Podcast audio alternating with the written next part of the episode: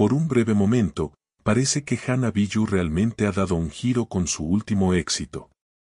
Ella canta I'm Waken, Up to the Sun mientras la canción comienza con un rasgueo suave pero implacable. ¡Hurra! Y me parece demasiado, ah, sí.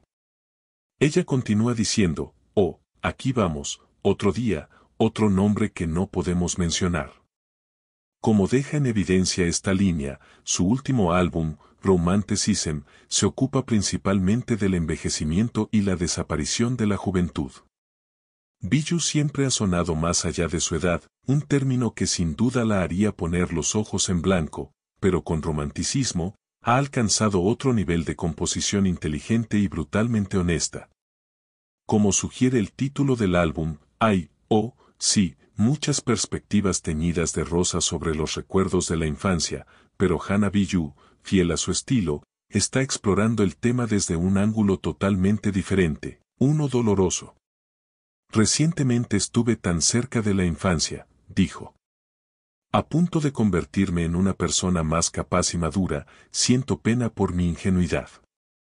Esto da paso a la fatiga que viene con la edad y que muchos de nosotros sentimos, siendo joven, hay muchas cosas que experimento por primera vez todo el tiempo. Pero a medida que encuentro más cosas, me vuelvo insensible a ellas. Volverme más sabio, me siento extremadamente más sabio, pero menos ardiente y menos esperanzado.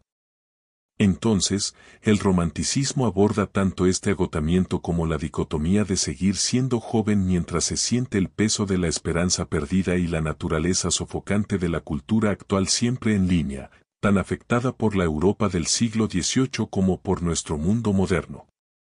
Car es el comienzo ideal para este estado de ánimo, con sus típicas letras aparentemente simples pero muy apasionadas y significativas. Échale un vistazo a continuación y busca romanticismo el 3 de mayo a través de Ghostly International.